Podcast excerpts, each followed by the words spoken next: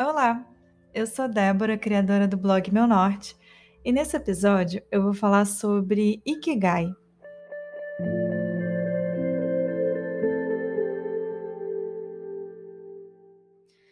Sabe aquela atividade que você fica super animado de fazer? Que você faria de graça com prazer? Então, esse é o seu Ikigai.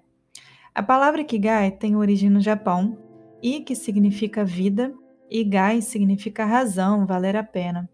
Ou seja, é o que dá sentido à vida, o que motiva você a acordar todos os dias. Esse conceito tem origem em Okinawa, que fica no sul do Japão, e seus habitantes estão entre as pessoas mais longevas do mundo. Lá existe um número expressivo de idosos acima de 100 anos. E aí foi criado um estudo para entender o processo de envelhecimento e os aspectos que influenciam na longevidade dessa população. Esse estudo se chama o Estudo Centenário de Okinawa e ele foi criado em 1975. O estudo explora a dieta e as práticas sociais e revela que existe uma relação entre ter um Ikigai e ter uma vida longa. Existe um livro que se chama Ikigai os cinco passos para encontrar seu propósito de vida e ser mais feliz. E o neurocientista japonês Ken Moji, que é o autor desse livro, desculpa se eu pronunciei o nome dele errado, é, ele afirma que é muito importante identificar as coisas que você gosta de fazer e que te dão prazer, porque elas dão propósito à vida e levam a uma existência longa e feliz. E não se trata apenas de viver por um longo tempo, mas de aproveitar a vida e saber o que você quer fazer com ela.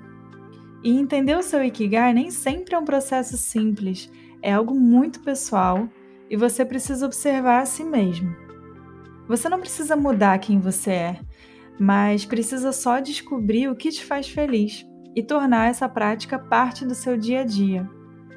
Para encontrar esse propósito, os especialistas recomendam começar com quatro perguntas o que você ama, o que você faz bem, para que o mundo precisa de você e pelo que você pode ser pago.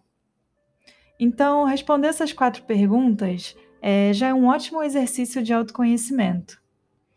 Mas no Japão, esse processo é um pouco mais lento e muitas vezes não tem muita ligação com trabalho ou remuneração.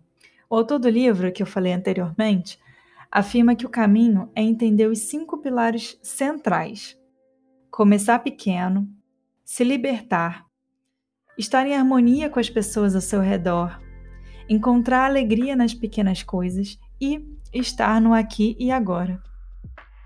Nessa reflexão, você vai descobrir que existem várias coisas que te deixam feliz. É, cuidar do jardim, fazer um bordado, escrever, cozinhar, aprender coisas novas, ajudar outras pessoas, fazer um café. Bom, é isso. Espero que esse podcast tenha te ajudado a pensar no que te faz feliz. E até o próximo podcast.